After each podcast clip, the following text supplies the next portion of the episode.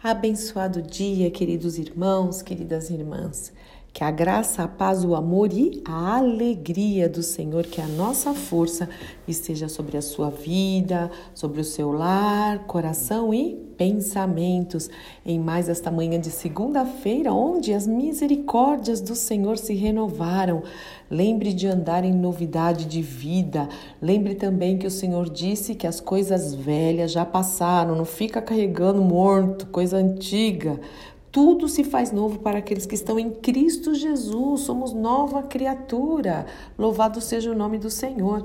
Olha aí, mais um dia começando uma semana onde nós podemos e devemos fazer a diferença, agentes de transformação, cumprindo os propósitos que o Pai tem para nós e através das nossas vidas. Diga ao Senhor: Eis-me aqui, eis-me aqui. O que o Senhor tem? Qual é a sua agenda?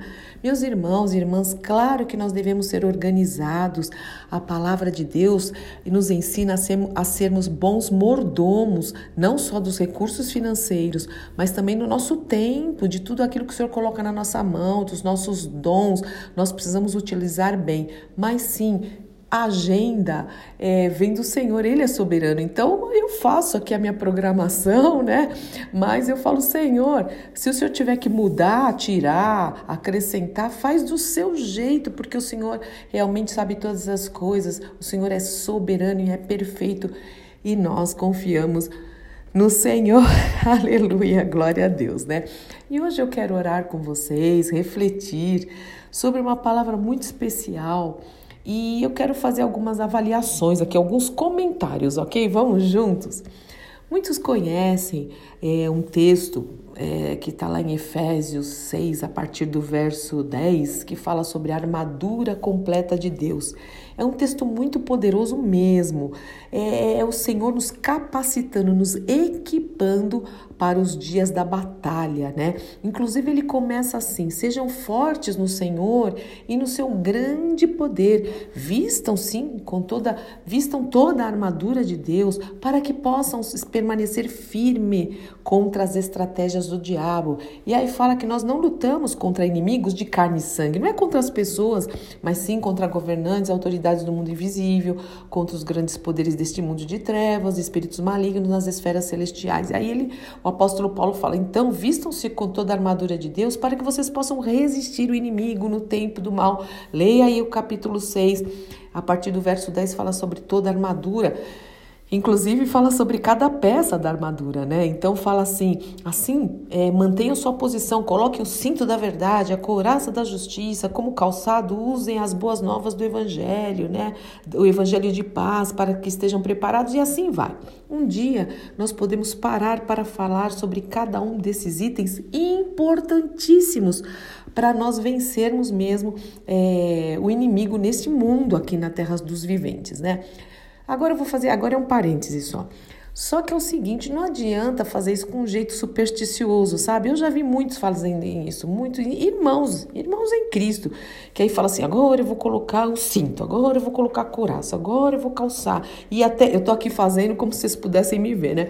Mas as pessoas fazem isso assim, mas sem entendimento, entendimento do que isso significa, do que cada uma dessas peças significa. Mas o que eu quero falar hoje não é sobre é, todo esse, essa, esse equipamento, né? Eu vou usar essa palavra, toda essa armadura. Nós temos que lembrar que texto fora de contexto é pretexto, né? A gente fala muito essa frase.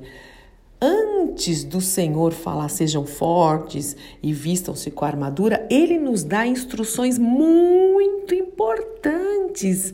E não adianta a gente se revestir da armadura, irmãos, se a gente está desobedecendo o que fala no capítulo 5 aqui, sobre família, sobre alguns posicionamentos, sobre viver na luz, sobre obedecer a palavra de Deus. Não adianta andar em desobediência, fazer tudo do jeito que você quer e aí falar agora eu vou me revestir da armadura. Não adianta a palavra de Deus diz o seguinte, olha só. Sujeitai-vos a Deus, sujeitai-vos, obedeçam a Deus. Resistir ao diabo e ele foge de vocês, mas fala que é para se sujeitar a Deus. Então, antes de falar da armadura, que hoje eu não vou falar das peças, tal, mas a gente pode fazer isso com certeza. Vou marcar aqui no meu caderninho, tá? E eu quero ler o capítulo 5 é, alguns versículos, tá bom? Alguns versículos, mas leia tudo, leia o capítulo 5, leia o capítulo 6, medite sobre isso. Então o apóstolo primeiro ele começa falando assim: Portanto, irmãos, sejam cuidadosos no seu modo de vida, não vivam como insensatos, mas vivam como sábios, não hajam de forma impensada, mas procurem entender a vontade de Deus, a vontade do Senhor. Não se embriaguem com vinho, pois isso vai levar ao descontrole em vez disso, sejam cheios do Espírito Santo, deem graças a Deus Pai por tudo. E aí ele começa a falar o seguinte: esposas, sujeite-se cada uma a seu marido como ao Senhor. Aí, né, tem esposa que não gosta muito. Fala, que é isso, esse negócio de submissão, de, de sujeição? Vamos ver o que é se submeter e ser sujeita ao marido aqui no, na, no original, no grego. Olha aqui, eu vou usar minha ferramenta aqui do Strong, tá? Diz o seguinte que ser submissa, ser sujeita ao marido, significa uma atitude voluntária de ceder, de cooperar, de assumir-se em responsabilidade e de ajudar a levar a carga. É isso que significa. Tanto é que o Senhor fala que nós devemos ser, a mulher, uma ajudadora, uma cooperadora idônea, uma intercessora. Fala que a mulher sábia, ela edifica o lar mas a mulher tola acaba destruindo. E a gente sabe que é verdade. Como a mulher tem um papel especial na vida do marido, dos filhos, é verdade. Isso é um privilégio para nós, né? Então fala que a mulher tem sim que ser essa cooperadora, essa ajudadora, ajudar o marido a carregar a carga, né? E mas também fala que o marido deve amar a esposa, a sua esposa, viu? Só a sua como Cristo amou a igreja e até entregou a vida por ela, a fim de torná-la santa. Olha que sério isso, né? E fala assim como o Senhor apresentou a si mesmo uma igreja, uma igreja gloriosa, sem mancha, sem ruga. Olha a responsabilidade dos maridos. Entende o que eu quero dizer? Não adianta aquele monte de, de, de de armadura, armadura preciosíssima e poderosa, mas se a mulher não se sujeita, é mandona, manipuladora, né? Trata uma desonra o marido, e se o marido não ama a esposa também, não, não, não trata com honra, como se fosse o vaso frágil, a Bíblia fala, não fala que a mulher é vaso frágil, mas fala que o marido deve amar e cuidar da esposa como se ela fosse um vaso frágil, né? E aí vem no verso 31, 5, 31, e daí fala: Portanto, deixará o homem pai e mãe, e se tornará os dois uma só carne. E isso, olha, tem assunto aí, viu? Porque tem muitos casais que não deixam pai e mãe, né? Deixar, não é que você vai abandonar, deixar de ver ou desonrar, nada disso, mas forme a sua família. Agora é outra, é, é o casamento, sai é, glória a Deus pelos pais, tudo, mas você tem, tem, que formar agora uma outra família e não ficar ainda obedecendo pai e mãe, né? A gente aceita conselhos e isso é muito sábio. Mas também, antes de falar da armadura, o Senhor nos ensina que os filhos devem obedecer os seus pais no Senhor, porque isso é o certo a fazer, os filhos solteiros, né?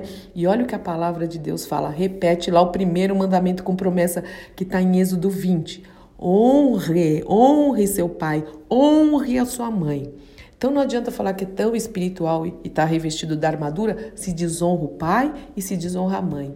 O Senhor continua aqui. Esse é o primeiro mandamento com promessa. Para quem honrar o pai e mãe, diz o seguinte: tudo lhe irá bem e você terá uma vida longa na terra. Uau! Mas também fala para os pais: Pais, não tratem seus filhos de modo a irritá-los. Tem pai que irrita os filhos, que provoca. Em nome de Jesus, em nome de Jesus, você deve trazer calma para os seus filhos, tranquilidade e não irritação. Aí ele continua: Antes, pais, eduquem seus filhos com a disciplina e a instrução da onde? Que vem do Senhor, de acordo com a palavra de Deus. E também fala: escravos, eu vou usar aqui servos, né? Eu vou usar a palavra funcionários, tá bom? Funcionários, obedeçam a seus senhores terrenos com respeito e temor. E também sirvam aos seus senhores, aos seus patrões, com sinceridade, como serviriam a Cristo. Procurem agradá-lo sempre e não apenas quando eles estiverem observando. A Bíblia é rica demais, né? Isso é integridade, é obedecer e fazer o que tem que fazer, mesmo quando o chefe, o patrão, não estiver olhando como é, servos de Cristo, façam a vontade de Deus de todo o coração. E ainda fala: trabalhem com entusiasmo, como se servissem ao Senhor e não aos, aos homens, porque lembre-se que é o Senhor que vai te recompensar. Mas também fala sobre os patrões, né? Sobre os senhores, aqui sobre os chefes, vai usar essa palavra. Assim também Tratem os seus funcionários com respeito, não os ameacem. É horrível isso de ameaçar, né? Lembrem-se de que vocês e eles têm o mesmo Senhor no céu e ele não vai agir e não age com favoritismo. Glória a Deus, né? Que Deus é esse que não age com favoritismo? Gente, é um Deus confiável, maravilhoso. Aí sim, aí fala sobre armadura. Então a gente tem uma série de coisas para rever sobre começa na família. Eu só vou repetir aqui, eu não vou ser redundante, mas só para frisar. Não adianta ficar se revestindo de armadura se está desobedecendo todo o resto.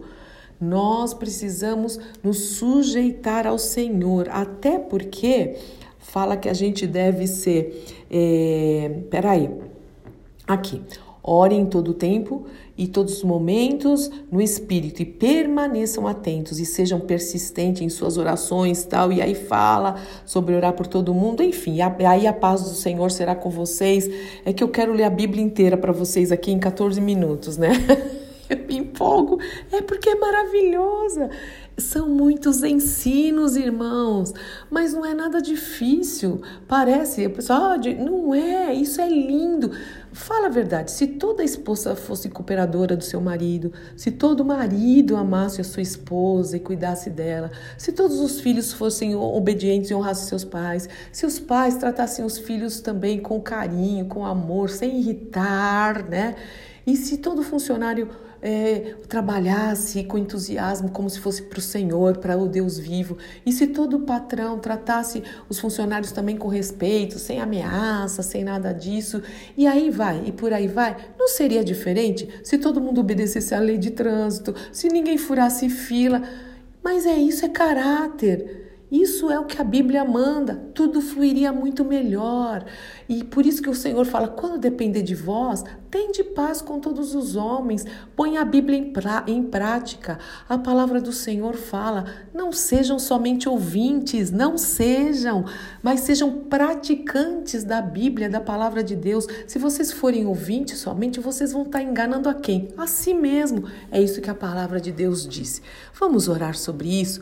É uma segunda que eu sempre começo, né, as segundas-feiras, ou pelo menos geralmente, com uma palavra de exortação, de confronto, mas de conforto de ânimo, né, de direção, que começa com a minha vida. Sempre eu digo isso. Primeiro o Senhor fala comigo, antes de eu falar com vocês, o Senhor já está aqui ministrando ao meu coração e eu te agradeço, Pai.